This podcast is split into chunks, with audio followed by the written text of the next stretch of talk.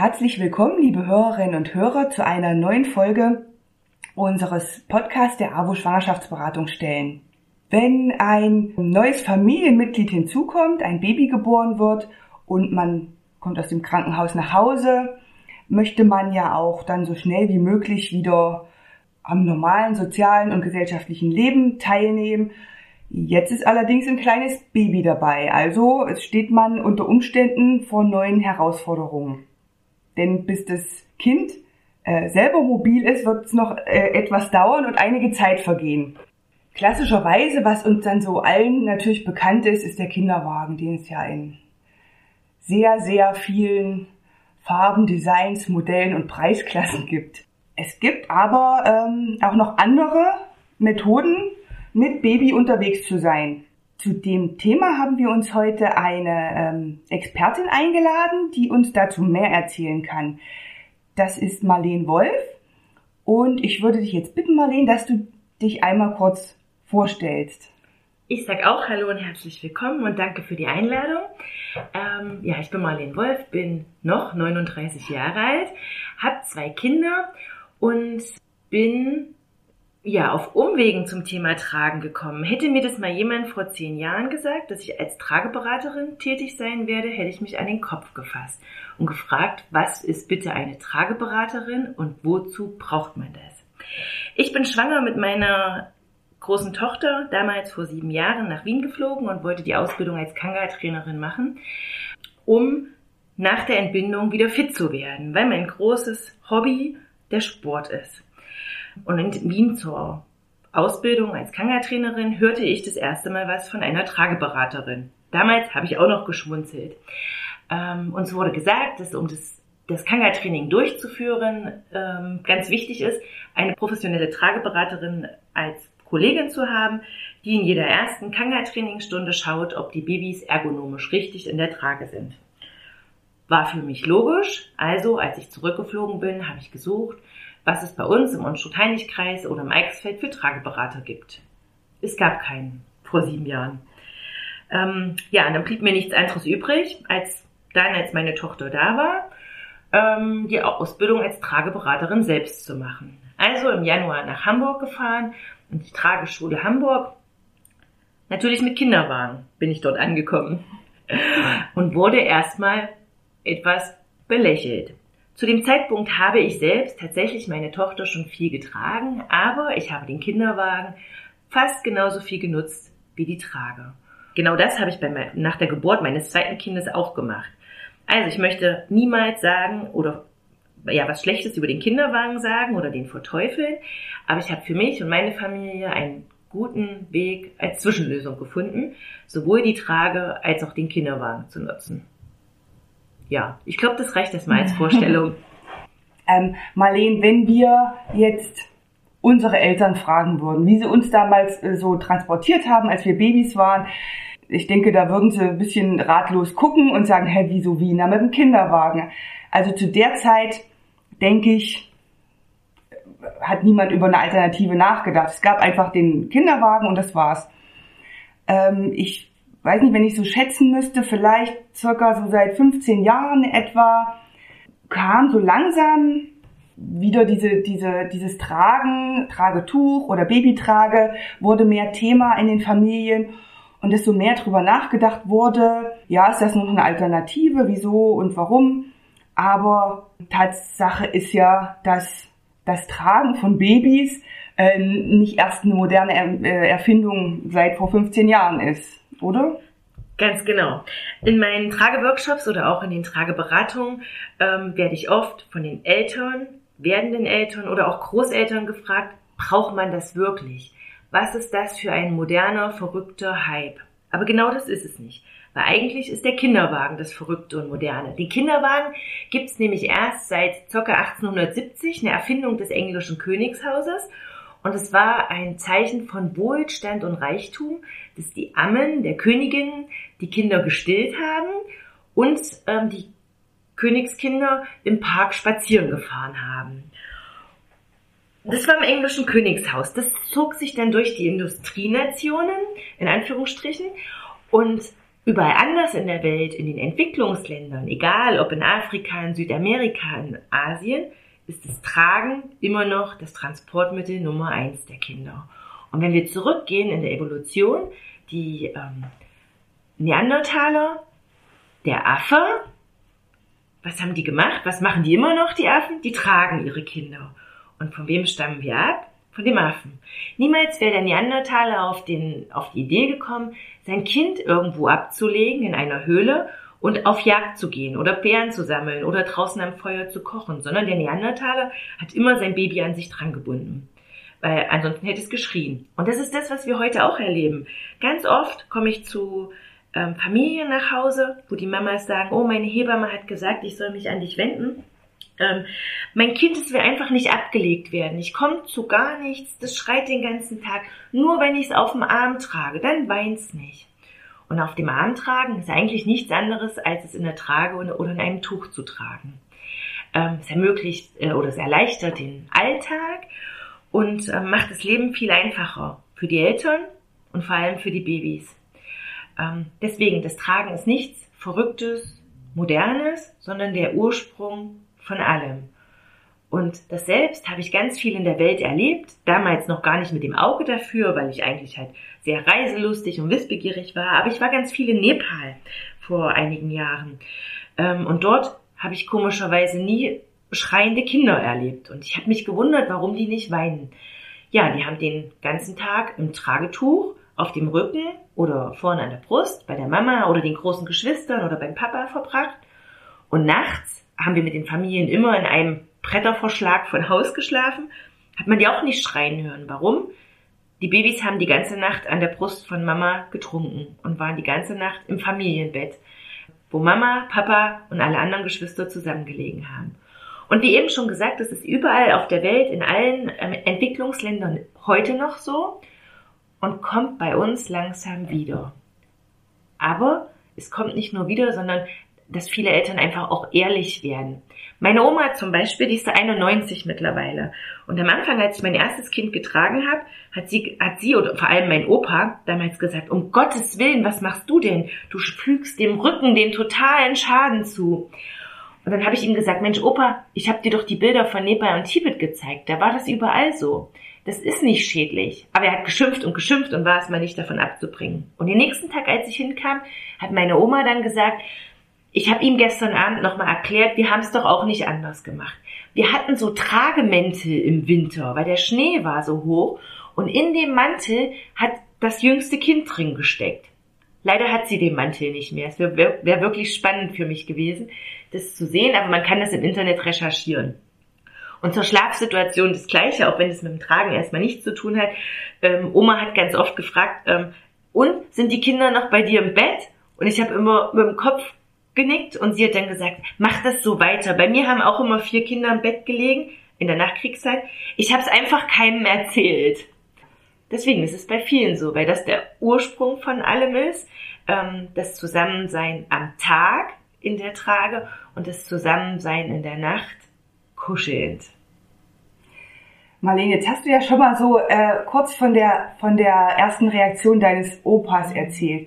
Und ich kann mir vorstellen, dass es ganz vielen jungen Eltern so geht, dass ältere Generationen, die das jetzt so nicht kennen oder nicht zugeben, da gewisse Vorbehalte haben.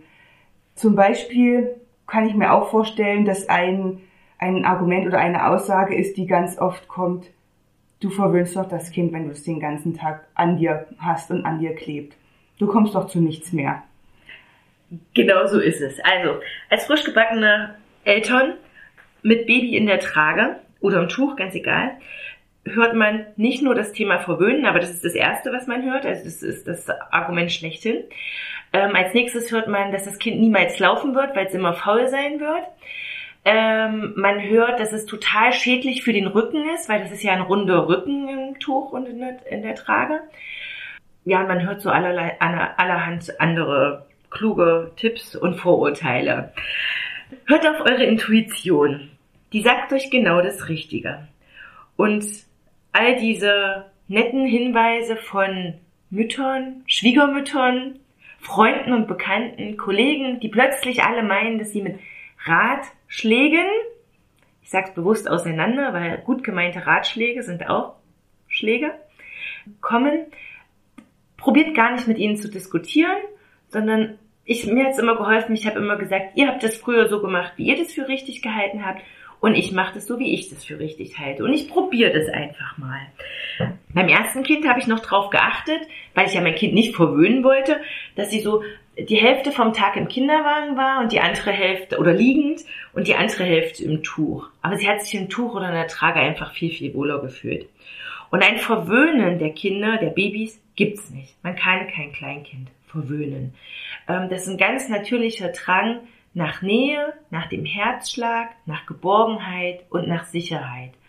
Je mehr Bindung ich in den ersten Monaten, Jahren aufbaue, desto und feste Wurzeln schaffe, desto größer werden die Flügel. Und ich erinnere mich gern an eine Hebamme im, ähm, in meiner Ausbildung zur Trageberaterin. Das war eine ältere Hebamme, da, die war knapp an die 60. Sie hat erzählt von ihren drei Kindern und dass sie früher bei sich im Ort immer als Öko-Hippie-Hebamme eingeschätzt wurde. Ich habe auch erst mal gedacht, boah, voll Öko äh, von allem erzählen, aber es war total spannend, was sie erzählt hat. Nämlich, dass ihre drei Kinder alle bei ihrem Bett geschlafen haben, dass ihre drei Kinder alle den ganzen Tag getragen worden sind und dass sie ihre Kinder alle für unsere heutige Zeit Ewigkeiten gestillt hat.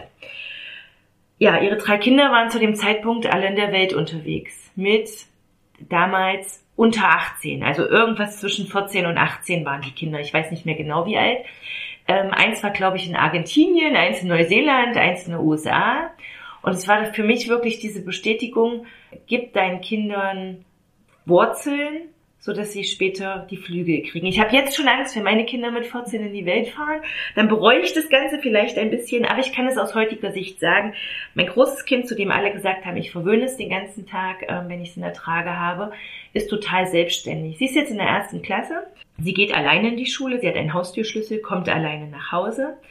Ähm, sie geht oder fährt mit dem Fahrrad samstags alleine zum Bäcker und ist von der Selbstständigkeit viel, viel weiter als Mitschüler in dem Alter. Da gibt es auch Mitschüler, die auch viel getragen worden sind. Da spielen ganz viele andere Faktoren noch eine Rolle. Aber ähm, heute sagt keiner mehr zu mir, dass ich meine Kinder verwöhne oder dass sie ähm, verwöhnt sind. Also ähm, ja, hört auf eure Intuition. Genau, das Verwöhnen war das, einzige, das erste Vorurteil. Das zweite ist, dein Kind wird niemals laufen. Ähm, dem widerspreche ich auch ganz klar. Es gibt Studien darüber, nämlich dass Kinder in Entwicklungsländern deutlich eher laufen als bei uns. Sie laufen im Durchschnitt im Alter von zehn Monaten in den Entwicklungsländern. Bei uns hat sich das nach hinten verschoben. Bei uns ist der Durchschnitt zwischen 13 und 16 Monaten mittlerweile. Warum? Weil die Kinder ganz, ganz viel im Kinderwagen liegen. Und man kann das immer gut am Beispiel von alten Menschen erzählen. Wenn ein älterer Mensch stürzt oder plötzlich sich nicht mehr so viel bewegen kann und ganz viel legt, dann ist der Muskelabbau ganz enorm. Und es lässt sich total schwer wieder aufbauen. Und das, der Verfall des Körpers geht einfach von alleine. Und bei einem Baby ist es genau andersrum. Wenn ein Baby den ganzen Tag liegt, wie soll sich denn da Muskulatur aufbauen? Die baut sich nicht vom im Kinderwagen liegen auf, sondern die baut sich nur von Aktivität auf. Und wenn ihr das Baby in der Trage oder im Tuch habt, ist es ein Training der Tiefenmuskulatur. Besser als jedes Fitnessstudio. Fürs Kind und für die Mama. Das nächste Vorurteil ist es mit dem Rücken, weil das, dass das Baby dann einen krummen Rücken kriegt. Auch dem kann man völlig widersprechen. Das Baby wird mit einer C-förmigen Wirbelsäule geboren. Und wann immer ihr abends auf eurem Sofa oder im Sessel liegt und das Baby auf euch drauf, auf der Brust kuschelt, geht es in diesen Rundrücken hinein, mit angewinkelten Beinen. Die Anhock-Spreizstellung sozusagen. Und genau so ist die Lieblingsstellung in der Trage. Die Bandscheiben können dadurch schön weit aufgehen und atmen und tanken Kraft, sodass das Baby viel, viel schneller in die Bewegung oder viel leichter in die Bewegung kommt. Es geht mir wirklich nicht um höher, schneller, weiter, besser, sondern um leichter. Die Kinder kommen leichter ins Bewegen, leichter ähm, ins Krabbeln, leichter ins Laufen. Der Gleichgewichtssinn wird geschult, der Lagesinn wird geschult, alles das, was bei Babys, die sehr, sehr viel im Kinderwagen liegen, nicht so leicht passiert. Es dauert, die kommen auch dahin, es dauert aber einfach alles ein ganzes, eine ganze Zeit länger und es ist nicht, wie es Mutter Natur für uns Menschen vorgesehen hat. Die hat einen anderen Plan. Und wie der Plan ist, sieht man in Nepal, ähm, in Afrika, in Peru, ähm, wo auch immer man durch die Welt reist. Marlene, jetzt hast du uns schon ganz viele Vorteile des Tragens so als alternative Transportmethode aufgezählt. Also ich kann es nochmal zusammenfassen, dass äh, es zum einen ganz sehr die Bindung äh, stärkt zwischen den Eltern und dem Baby, dass es viel Stress aus dem Alltag nehmen kann, indem das Kind einfach viel ruhiger und entspannter ist, wenn es nah an, an den Eltern ist und es unter Umständen weniger weint und das natürlich auch den Eltern viel Stress erspart.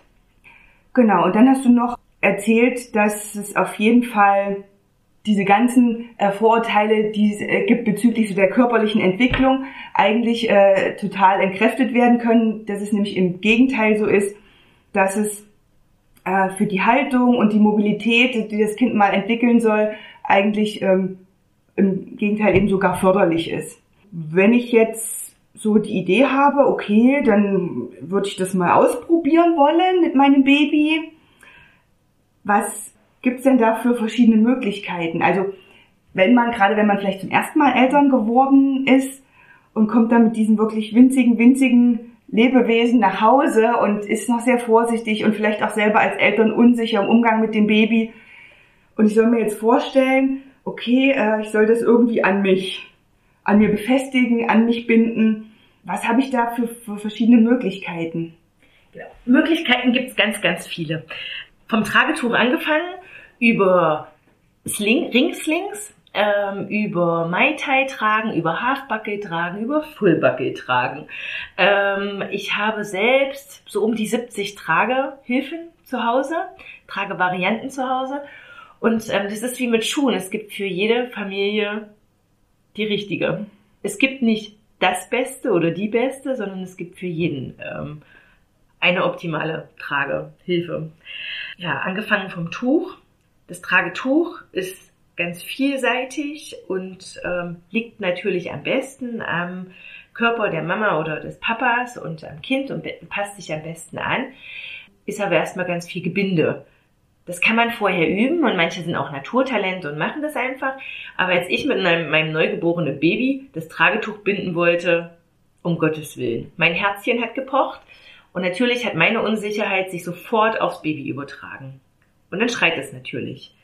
Und dann gibt man auf und sagt, ach, das ist nichts für mein Kind, das braucht es nicht, das will das nicht.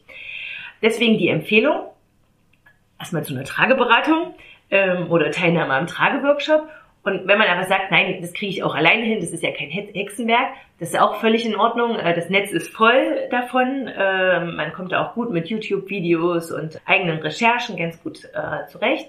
Dann ist die Empfehlung, das auf gar keinen Fall gleich mit dem eigenen Baby zu üben, sondern erstmal mit einem großen Teddybär oder mit einer Puppe oder mit einem Kissen. Und wenn man selbst dann sicher ist in der Bindeweise, in dem Umgang, mit der jeweiligen Tragevariante und es 100 Mal, nein, 100 Mal nicht, 5, 6 Mal geübt hat, dann kann man das mit dem eigenen Baby üben. Und ähm, am besten dann, wenn das Baby tatsächlich frisch gestillt oder gefüttert ist, gewickelt ist und zufrieden ist und es dann das erste Mal in das Tuch oder in die Tragehilfe einzubinden. Ja, wie du es eben schon gesagt hast, es erleichtert den Alltag ganz enorm. Man hat die Hände frei, man kann plötzlich zusammen mit seinem Partner an einem Tisch sitzen und essen, wenn das Baby an einem eingeschlafen ist. Und gerade für die ersten Wochen und Monate bringt es viel, viel mehr Entspannung in den Familienalltag. Ganz oft komme ich halt erst nach vier oder sechs Wochen zu den Familien nach Hause und kriege dann abends eine Nachricht und die Mamas schreiben mir, ich habe das erste Mal wieder mit meinem Partner zusammen am Abendbrotstisch gesessen. Warum habe ich das nicht schon eher gemacht? Deswegen ist das ein Thema, worüber es sich lohnt, sich schon schwanger Gedanken zu machen. Ich empfehle immer schwanger noch nichts zu kaufen, aber manchmal kriegt man ja auch Sachen geliehen von Freunden oder Bekannten, die kann man sich schon hinlegen. Wenn man aber das erstmal schon mal schwanger geübt hat und so drei, vier Tragevarianten für sich in den Kopf hat, dann kann man das, wenn das Baby da ist, dann recht schnell und recht einfach machen. Entweder alleine oder halt mit meiner Beratungshilfe. Ja, ich kann mir vorstellen, du sagtest gerade, es gibt so viele verschiedene Möglichkeiten und für ähm, jede Familie ist da auch was Passendes dabei, dass es dann wahrscheinlich durchaus äh, Sinn macht, ähm, die Hilfe von der Trageberatung in Anspruch zu nehmen. Vor allem eben vielleicht, wenn man das erste, die erste Methode probiert hat und überhaupt nicht zurechtkam, bevor man dann sagt, ach, ich lasse es einfach ganz, zu gucken, war es vielleicht einfach nur ja das falsche Mittel. Das höre ich ganz oft. Ähm, oftmals komme ich zu Familien mit einem zweiten Kind und dann sagen mir die Mamas auch, ich habe hier die und die Trage, aber mein erstes Kind, das wollte das gar nicht. Das hat immer nur geschrien da drin, das hat sich nicht wohl gefühlt. Und wenn ich dann meine Trageberatung durchführe mit dem kleinen Baby, kommt dann irgendwann, wenn das eigene Baby dann an der Mama einschläft, das passiert zu 99 Prozent immer, wenn ich bei den Familien mhm. zu Hause bin, dann kommt irgendwann, ja, ich glaube, ich habe das bei meinem ersten Kind falsch gemacht. Da war das anders, da war das Kind tiefer, die Beine waren nicht so, der Rücken war nicht so oder die Trage war blöd. Ja, es kommt immer ein Erkenntnisprozess. Das ist nicht schlimm, ähm, wir alle sind Menschen und ähm, die Kinder werden auch so groß, also man sollte das Thema auch nicht überbewerten. Aber mit professioneller Hilfe macht man sich das Leben vielleicht einfacher. Das ist zumindest das, was ich in den letzten sieben Jahren, in denen ich äh, als Trageberaterin unter anderem unterwegs bin, immer wieder erlebe und erfahre und auch von den Hebammen immer wieder zurückgespiegelt kriege. Ähm, wenn es jetzt vielleicht jemand äh, für sich alleine zu Hause probiert, weil er äh, denkt, oh, ich kriege das hin, ich habe mich ein bisschen informiert, äh, was gelesen oder ein Video angeschaut, was würdest du da als Expertin aber sagen, was auf jeden Fall ganz wichtig ist, was man beachten sollte, damit das Tragen auch die positive Wirkung hat, die sie haben soll und nicht eventuell doch irgendwie eher schädlich ist? Also das Wichtigste ist, dass es immer face-to-face -face getragen wird, das Kind. Also dass das Kind immer zur Mama guckt, nicht nach vorne gerichtet. Weil ansonsten sind es viel zu viele Eindrücke. Genau, also wenn das Kind vorn getragen wird, dass es zur Mama guckt und wenn es auf dem Rücken getragen wird, logischerweise auch. Genau, also face-to-face -face, ganz wichtig. Das zweite ist, dass das Baby auf Kopfkusshöhe getragen wird. Sprich, dass die Mama oder der Papa das Baby immer am Kopf küssen kann, ohne sich nach unten zu beugen. Heißt also, dass der Bauchgurt oder der Hüftgurt bei einem kleinen neugeborenen Baby fast unter der Brust sein muss und nicht unten auf der Hüfte hängt. Das ist ein Fehler in Anführungsstrichen, der ganz oft gemacht wird, dass das Baby einfach viel zu tief ist. Ähm, das nächste ist, dass die Beine in der Anhock-Spreizhaltung sind, also ein so gesagtes M zu sehen ist damit die Hüftnachreifung optimal erfolgen kann. Das habe ich vorhin bei den Vorteilen des Tragens gar nicht gesagt, aber das ist der allergrößte Vorteil vom Babytragen von Geburt an, dass die Hüfte optimal nachreifen kann, wenn das Baby in der Anhock-Spreizhaltung ist. Und das letzte ist, dass das Baby die Chance hat, in den Rundrücken zu gehen. Das habe ich vorhin schon mal gesagt. So wie das Baby abends oder auch tagsüber auf mir kuschelt, wenn es auf meiner Brust liegt oder auf meinem Oberkörper liegt, dass es in diesen Rundrücken hineingehen kann. Das sind die vier Merkmale, die ganz, ganz wichtig sind. Und wenn man dann die zu einem selbst gut passende Tragehilfe oder das Tragetuch gefunden hat, dann kriegt man das wirklich mitunter auch alleine hin. Ich hätte noch als Frage an dich, ob denn wirklich jeder ein Baby oder sein Baby tragen kann. Ja, oder ob es Ausnahmen gibt, bestimmte Fälle, wo man sagt, dann ist es jetzt für die Mama vielleicht im Moment noch nicht so gut, ein Kind zu tragen. Es ist ja auch, ähm, auch wenn es sehr klein ist und noch nicht so schwer, aber es ist ja auch immer ein Gewicht, was ich an mir habe. Also würdest du sagen, es gibt irgendwelche Fälle, wo man lieber zumindest vorerst auf das Tragen verzichten sollte? Also für die Mama gilt grundsätzlich, wenn sie entbunden hat, dann ist sie erstmal im Wochenbett und im Wochenbett ist schon Frist. Das fällt uns Mamas in Europa sehr, sehr schwer. Weil wir wollen erstmal den Babybesuch empfangen, wir wollen gleich mit dem Kinderwagen raus und unser Kind stolz präsentieren. Die Bude soll geputzt sein, ähm, für den Babybesuch sollen dreistöckige Torten gebacken werden und so weiter. Nein, Wochenbett ist Wochenbett. Und da erzähle ich in meinen Trageworkshops immer von den Mamas in Nepal. In Nepal ist es so, die Mamas kriegen ihre Kinder in der ersten Etage im Kuhstall oder im Jagdstall und bei den Ziegen. Und dort sind sie auch die ersten Wochen des Wochenbettes. Also die ersten sechs, acht, zehn oder auch zwölf Wochen verbringen sie bei den Tieren. So lange, bis das Wochenbett durch ist, sprich kein Wochenfluss mehr ist, bis die Babys gut stillen, bis die Babys gut in unserer Welt angekommen sind und in der Zeit liegen die Mamas in den Entwicklungsländern tatsächlich den ganzen Tag mit dem Baby auf der Brust. Da liegt das Baby in der Anhock-Spreizhaltung. Das Einzige, was, wenn die Mama ihr Wochenbett verlässt, ist, wenn sie auf Toilette gehen muss. Und nun gibt es natürlich in den Häusern keine Toilette, wie wir das kennen. Und sie würde natürlich niemals ihr Kind alleine im Jagdstall liegen lassen. Also bindet sie da ihr Baby ins Tuch und geht, das ist immer so 100 Meter vielleicht entfernt oder 50 Meter, an das überdachte Loch ähm, und entledigt sich da ihrer Geschäfte. Da ist das Baby an sie dran gebunden. Und dann geht sie wieder zurück und legt sich wieder hin.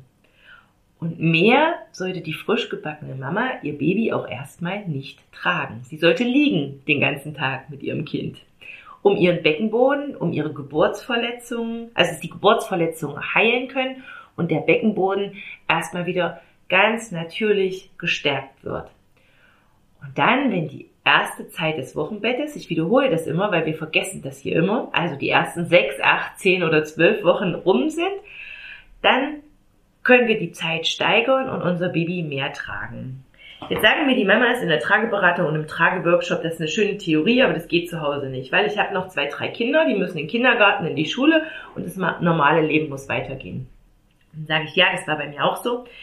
Dann hilft es trotzdem, die Kinder, die Babys in der Zeit ins Tuch oder in die Trage zu nehmen, weil das Baby hat die Nähe. Es ist ergonomisch für die Mama besser, das Baby in einer Trage zu tragen als auf dem Arm, allein von der Gewichtsverteilung aber sie sollte sich danach immer wieder die Ruhephasen gönnen. Und das ist der Lauf bei einer normalen Entbindung. Beim Kaiserschnitt nochmal ein bisschen anders.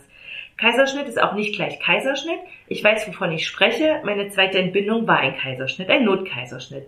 Und ich konnte meinen kleinen Hugo erstmal nicht tragen. Ich musste ihn aber tragen, weil mein großes Kind musste in den Kindergarten und ich war erstmal alleine zu Hause.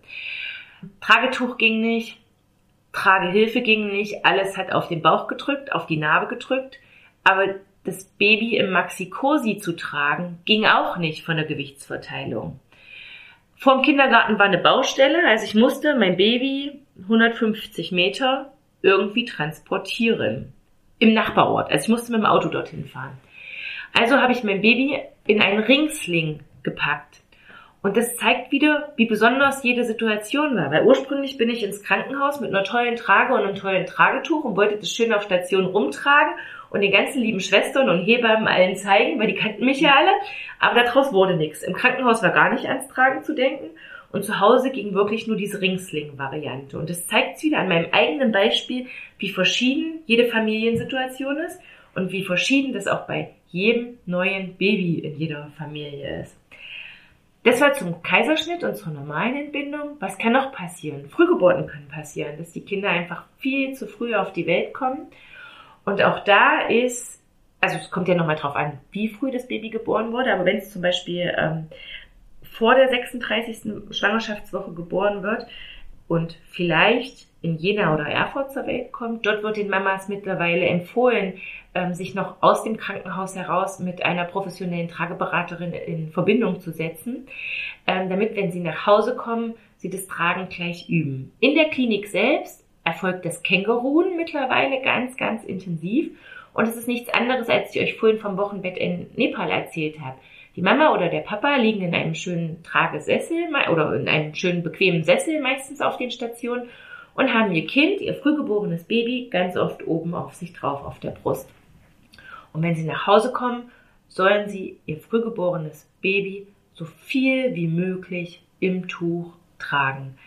Da gibt es ein paar Besonderheiten und deswegen da, da unbedingt der Kontakt mit einer professionellen Trageberaterin, weil es da einiges zu beachten gibt. Aber ihr könnt eurem Baby nichts Besseres ähm, schenken und geben, als es so oft und so lange wie möglich zu tragen, weil ihr die verlorene Zeit im Bauch einfach nachholen könnt und das Baby draußen in der Welt nochmal optimal nachreifen kann. Das zum Thema Frühchen.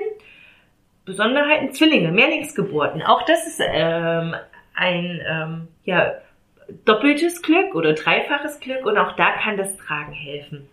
Es gibt mittlerweile Tragevarianten oder auch Bindevarianten. Kleine Babys, das die Mama oder der Papa beide gleichzeitig tragen können. Das finde ich persönlich aber oftmals zu schwer vom Gewicht her, damit gleich zu starten. Aber auch da, jede Familie anders. Ähm, es gibt genauso die Option, dass die Mama das eine Baby nimmt, der Papa das andere Baby, dass eins vorn und eins hinten getragen wird. Ich habe mittlerweile ganz, ganz viele Zwillingsgeburten begleitet. Also nicht unter der Geburt, sondern im Bereich Tragen. Und wir haben immer gute Lösungen gefunden. Und es kann oder es wird das Leben mit den Zwillingen oder Trillingen auch extrem vereinfachen, weil ihr einfach die Hände dann frei habt. Fallen dir noch irgendwelche Besonderheiten ein? Ja, ja. Kinder mit Einschränkungen. Mhm. Auch ganz großes Thema und auch da unbedingt Kontakt mit einer professionellen Trageberaterin aufnehmen, weil die Einschränkungen sind so vielfältig, wie auch wir gesunde Menschen vielfältig sind. Und es kann, können so, so viele unterschiedliche Möglichkeiten sein. Ich hatte Kinder mit Bäuchen, die offen waren zum Beispiel. Ne? Auch da haben wir Möglichkeiten fürs Tragen gefunden. Immer in Absprache mit der Hebamme, mit der Familienberaterin, mit dem behandelnden Arzt. Ähm, aber scheut euch nicht, da gerade dann Kontakt mit mir aufzunehmen oder auch mit meinen Kolleginnen. Es gibt mittlerweile ja auch noch ein paar mehr äh, Trageberaterinnen in unserer Umgebung.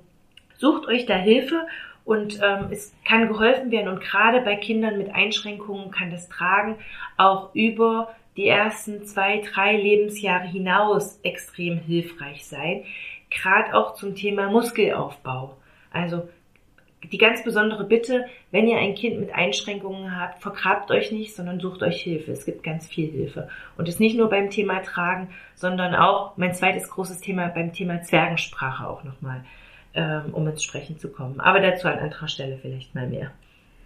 Also kann ich eigentlich nochmal zusammenfassen, im Prinzip gibt es kein Elternteil oder kein Baby auch umgekehrt, wo man pauschal sagen könnte, da ist Tragen tatsächlich nicht möglich oder da ist davon abzuraten. Du hast gesagt, es kommt einfach nur drauf an, dass man möglichst mit Unterstützung die richtige Methode findet.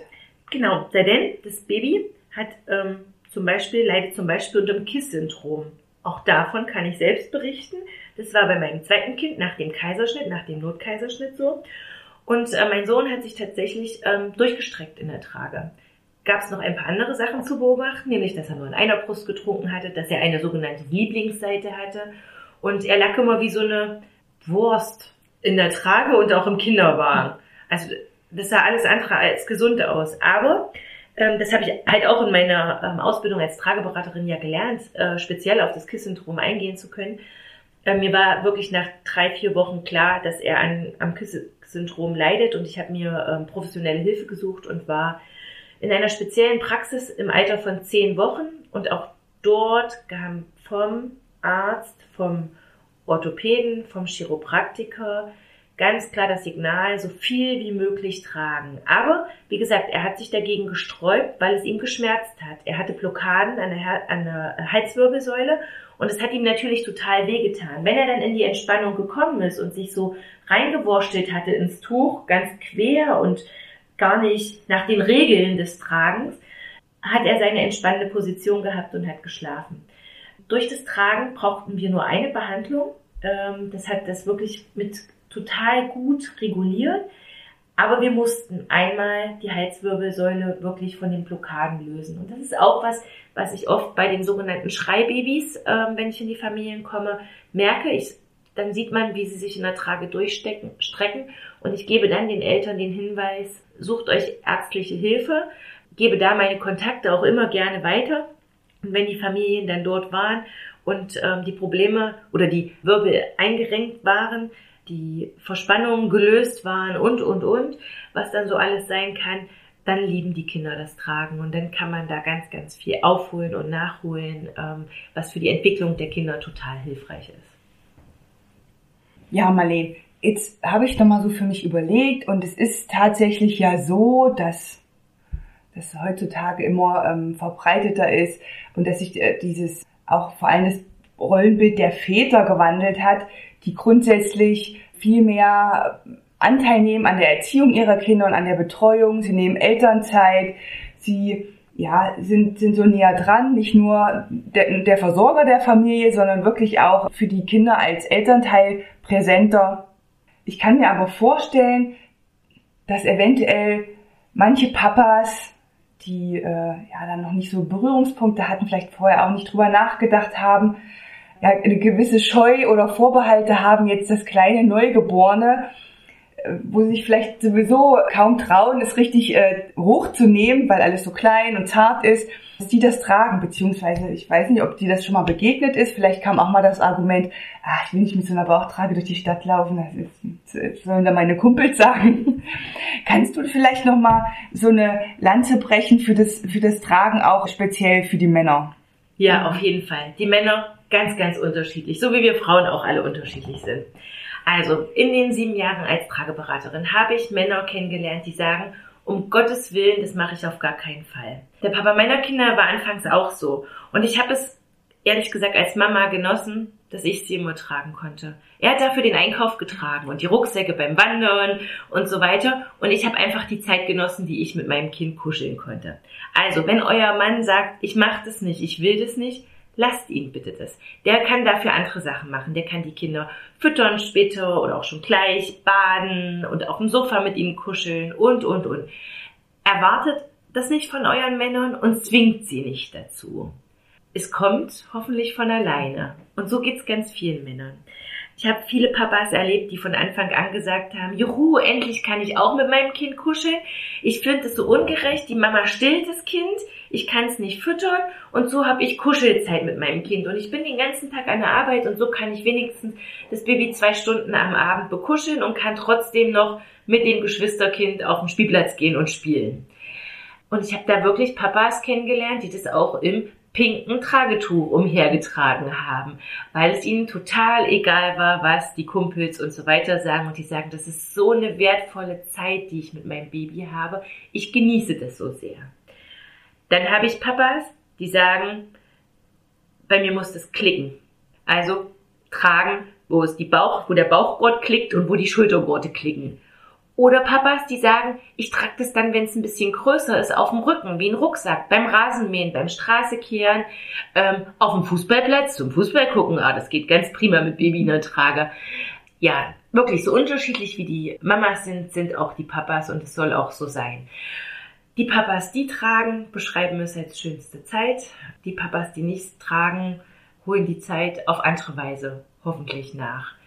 Also jeder darf so sein, wie er will. Jeder soll das so machen, wie er will. Aber ich empfehle den Papas immer, das zu probieren. Die meisten lieben es tatsächlich. Also im Prinzip nochmal so dein Abschlusswort. Jeder muss so für sich den Weg finden, wo er sich auch wohlfühlt, weil wenn sich alles sträubt, wird es kein schönes Erlebnis und kein schönes Trageerlebnis und das Kind merkt das natürlich dann sicherlich auch. Aber wenn man sich darauf einlassen kann und äh, vielleicht auch mit Unterstützung eben so eine richtige Methode, mit der man sich sicher fühlt, findet, dann ist es wirklich ein sehr, sehr äh, bereicherndes Gefühl für alle, für die Eltern und für das Baby. Aber äh, trotzdem habe ich rausgehört bei dir immer noch der Hinweis dazu, keinen Stress machen, sich nicht stressen lassen. Wenn was nicht sofort funktioniert oder erstmal nicht, dann geht die Welt nicht unter, dann gibt es auch andere Möglichkeiten aber vielleicht dann später nochmal etwas gelöster und entspannter oder mit Hilfe eben gucken, ob man nicht eine schöne äh, Variante oder Methode für sich findet. Marlene, hast du irgendwie was, was du abschließend noch, noch gerne mit auf den Weg geben möchtest? Ja, so wie du es auch gerade gesagt hast, stresst euch nicht, bewertet das Thema nicht über. Man liest überall, wie wichtig das Thema Tragen für die Bindung ist. Das gleiche beim Thema Stillen, wie wichtig das Thema Stillen für die Bindung ist. Ich habe in meinem Umfeld ganz, ganz viele Kinder, die nicht getragen und nicht gestillt worden sind. Und die haben auch tolle Mutter-Kind-Beziehungen und enge Bindungen. Nehmt es alles nicht so ernst. Hört auf eure Intuition, euer Herz, euer Instinkt. Das sagt euch immer das Richtige. Aber lasst euch nicht so viel von anderen ein, reinreden. Jede Mama, jeder Papa ist der Experte für sein eigenes Kind, für seine eigene Familie. Geht immer euren Weg egal ob mit Kinderwagen, Trage, Flasche oder Brust und hört auf euer Herz. Dann macht ihr mit Sicherheit alles richtig. Marlene, ich danke dir für das ganz, ganz interessante Gespräch und dass du dir Zeit für uns genommen hast. Sehr, sehr gerne. Vielen herzlichen Dank für die Einladung und euch alles Gute. Genießt die Zeit mit euren Babys.